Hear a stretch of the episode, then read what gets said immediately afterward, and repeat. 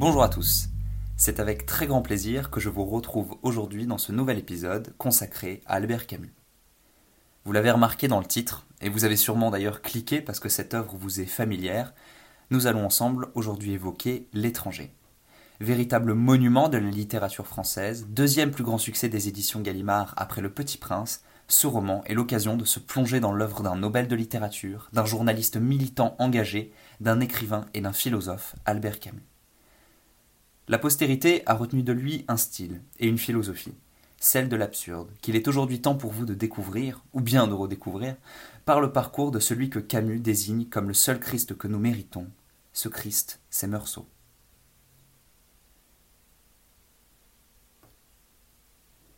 L'étranger est le premier roman d'Albert Camus, publié en 1942.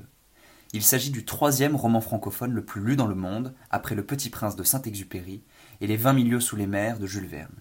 Il a d'ailleurs été à ce jour traduit dans plus de 75 langues et son incipit est l'un des plus célèbres de la littérature française. Aujourd'hui, maman est morte. Ou peut-être hier, je ne sais pas. J'ai reçu un télégramme de l'asile. Mère décédée, enterrement demain, sentiment distingué. Cela ne veut rien dire, c'était peut-être hier. En résumé, ce roman est organisé sous la forme d'un diptyque. Nous avons tout d'abord la mise en contexte, puis le meurtre qui vient achever la première partie, et ensuite le jugement, puis la condamnation du personnage. À noter que Meursault est un anti-héros, c'est-à-dire qu'il n'a ni but ni combat, et cela contraste avec la figure du héros au XIXe siècle qui cherchait typiquement à s'élever dans la société. Meursault, au début du roman, reçoit un télégramme qui l'informe de la mort de sa mère, puis se rend à l'asile des vieillards à Maringo. De là, il assiste à son enterrement, puis fera des rencontres, notamment la dictalo Marie qu'il accepte d'épouser avec indifférence, puis son voisin proxénète Raymond et son ami Masson. À la suite d'un règlement de compte entre Raymond et deux Arabes frères de la maîtresse de ce dernier, Meursault, seul sur la plage, commet alors l'irréversible. C'est alors que tout a vacillé. La mer a charrié un souffle épais et ardent. Il m'a semblé que le ciel s'ouvrait sur toute son étendue pour laisser pleuvoir du feu. Tout mon être s'est tendu et j'ai crispé ma main sur le revolver. La gâchette a cédé. J'ai touché le ventre poli de la crosse et c'est là, dans le bruit à la fois sec et assourdissant, que tout a commencé. S'ensuit alors l'arrestation, l'interrogatoire, le procès, la condamnation, puis enfin la guillotine. En bref, le roman retrace le parcours d'un personnage dépourvu d'empathie, vidé d'expressivité et dont l'absence de réaction déphase avec les événements qu'il vit. Mais alors pourquoi ce titre, L'étranger? Eh bien tout d'abord parce que Meursault est un étranger pour le lecteur. On ne sait rien de lui, aucune description d'ordre physiologique n'est faite. La situation préexistante au début du roman et l'introduction in ne nous invitent pas à nous familiariser avec le personnage et nous avons du mal à saisir tout au long du roman les mobiles du héros. Meursault est décrit en creux par des déductions, par l'interprétation de ses actes et de ses pensées. C'est cette littérature minimaliste que Roland Barthes appelle dans le degré zéro de l'écriture la narration blanche. Ensuite, Meursault est un homme étranger au monde, un étranger à la société. Il s'affranchit des normes sociétales, ne pleure pas à l'enterrement de sa mère, et sait ce qui lui sera reproché lors de son procès. De plus, son étonnement est au fondement de sa réflexion, et ce dernier vit comme séparé de sa propre existence, d'où son inertie. Meursault apparaît alors comme étrangère au lecteur, étrangère à la société et pour la société, et enfin étrangère à lui-même. En revanche, Meursault est porteur d'espoir, car il conserve des valeurs comme l'amitié, l'amour. Et même s'il est étranger à toute convention sociale, il vit une forme de parenté avec le monde. Jean-Paul Sartre le rappelle très bien, l'homme absurde est un humaniste. D'ailleurs, à ce propos, il ajoute dans Explication de l'étranger L'étranger, c'est justement un de ces terribles innocents qui font scandale d'une société parce qu'ils n'acceptent pas les règles du jeu. Il vit parmi les étrangers, mais pour eux aussi, il est un étranger. Enfin, Meursault nous apparaît comme étranger car c'est un être inexplicable et inexpliqué. Albert Camus énonce plusieurs fois, lors du procès typiquement, il faut comprendre. Or, ce qu'éprouve le personnage n'a pas vocation à être expliqué. Et cette narration blanche dont nous parlions permet alors au lecteur de se forger sa propre opinion sur le personnage. Comment peut-on expliquer l'inexplicable? Comment peut-on justifier d'avoir commis un meurtre à cause du soleil? Et suffit-il alors de justifier l'incompréhension de tous par l'étrangeté du personnage? Alors nous avons évoqué le personnage principal, cet étranger qu'est Meursault, mais dans quel contexte évolue-t-il? Les deux thèmes récurrents dans l'œuvre de Camus sont la mort et la critique des institutions. Alors, je vous vois venir, il y en a évidemment bien plus, mais les deux dont il est question ici sont pertinents à évoquer car ils se divisent en plusieurs extraits. Le premier, donc la mort, se retrouve dès le début du roman avec la mort de la mère. La mort de la mère de Meursault fait office d'une prolepse, c'est-à-dire d'un procès anticipé. Je cite J'ai eu l'impression ridicule qu'ils étaient là pour me juger. On a ici, dès les premières pages du roman, le sentiment de Meursault d'être étrangère au jugement des hommes, et en l'occurrence des vieillards. Et le véritable procès dénoncera ensuite l'incertitude et le sentiment d'indifférence du protagoniste, celui qui est accusé d'avoir tué moralement sa mère, mère dont il ne connaît même pas l'âge au moment de sa mort. Le procès cherche donc à faire de Meursault un monstre d'insensibilité. Ensuite, il y a la mort de l'arabe. Le meurtre de l'arabe nous indique que Meursault est un être sensible au monde physique et à la nature. En effet, c'est le monde physiologique, c'est-à-dire le monde qui l'entoure, qui provoque en lui ses seules actions. L'exemple le plus marquant est le soleil. La brûlure du soleil gagnait mes joues et j'ai senti des gouttes de sueur s'amasser dans mes sourcils.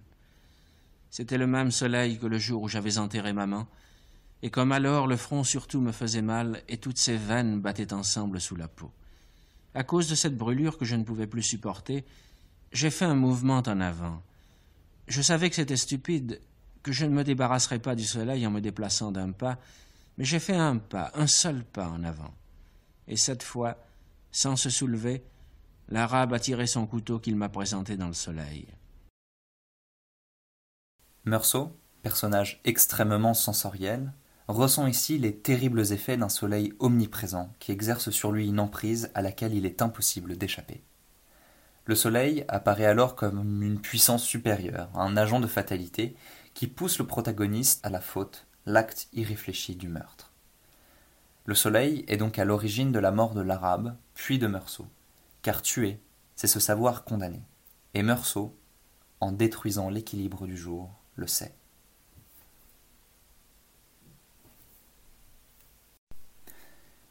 Enfin, il est question de la condamnation à mort de Meursault.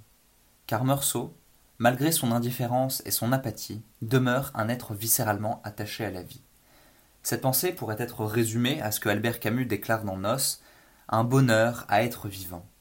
Meursault, bien qu'il semble détaché des événements, cherche à éviter la mort. Par exemple, il croit à une ultime tentative d'échapper à la mort en espérant recevoir son pourvoi lorsqu'il est en prison. Il compare alors une possibilité d'occasion à un luxe qu'il ne peut pas s'offrir. Car Meursault est celui qui, condamné à mort, espère dans l'attente de la sentence et de la confrontation de sa croyance et de sa mort proche et irrémédiable naît une torture que Camus dénonce, à l'image de Victor Hugo dans Le dernier jour d'un condamné. Mais Meursault est aussi, et surtout, celui qui, avant sa mort, s'identifie à la situation de sa mère en se sentant libéré et prêt à tout revivre. Évoquons maintenant le deuxième thème du roman, à savoir la critique des institutions. L'institution religieuse, et plus particulièrement celle du christianisme, est critiquée car il s'agit d'un échappatoire à la condition humaine que Meursault refuse. Typiquement lorsqu'il s'énerve et est en colère contre le prêtre qui lui rend visite en prison. Mais Camus ne s'intéresse pas uniquement à l'institution religieuse et au christianisme, il dresse également une critique de la société tout entière. Car Meursault est celui qui incarne le refus du mensonge et des conventions sociales. En quelque sorte, il ne joue pas le jeu. C'est un étranger, nous l'avons dit, à toute convention sociale.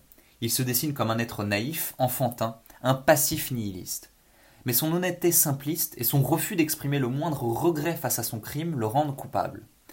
De plus, Albert Camus, lors de l'épisode du procès, en profite pour exprimer son opposition à la peine de mort. Car selon Camus, la peine de mort est absurde. Elle est absurde dans la mesure où elle concerne, par son enjeu philosophique, deux principes antagonistes. En effet, tout homme est marqué par l'envie de vivre et le devoir de mourir. Or, avec la mort, rien n'a d'importance l'homme ne peut pas se donner le droit de vie ou de mort sur autrui, car il est lui-même déjà condamné à mort. On retrouvera d'ailleurs cette pensée dans ses carnets, je cite, Nous ne devons pas condamner à mort, puisqu'on a fait de nous des condamnés à mort. En cela, Albert Camus écrit en quelque sorte le procès du procès, et fait d'une partie de son roman un réquisitoire contre la peine de mort. Et cette indignation de l'auteur, d'Albert Camus, s'exprime de plusieurs façons. Tout d'abord par un décalage c'est-à-dire celui du ton volontairement neutre et détaché face à la gravité du sujet. Ensuite, nous avons les folles rêveries du condamné, de Meursault, qui en prison rêve, et Camus tend à nous montrer que justement la condamnation et l'attente euh, font partie d'une torture et en quelque sorte d'une mort préméditée. Il est important de rappeler que L'étranger est un roman philosophique. C'est un roman philosophique dans la mesure où l'auteur y expose sa philosophie, celle de l'absurde. À la différence de l'essai Le mythe de Sisyphe, qui veut nous inspirer la notion de l'absurde, l'étranger veut lui nous inspirer le sentiment de l'absurde.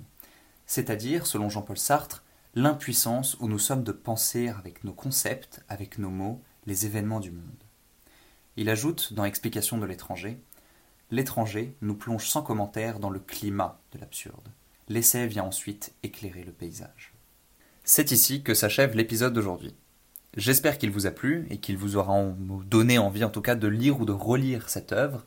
N'hésitez pas à le partager s'il vous a plu également, à exprimer votre avis sous la forme d'une rédaction de 9 pages minimum, et je vous dis à très bientôt pour un autre portrait d'une figure historique.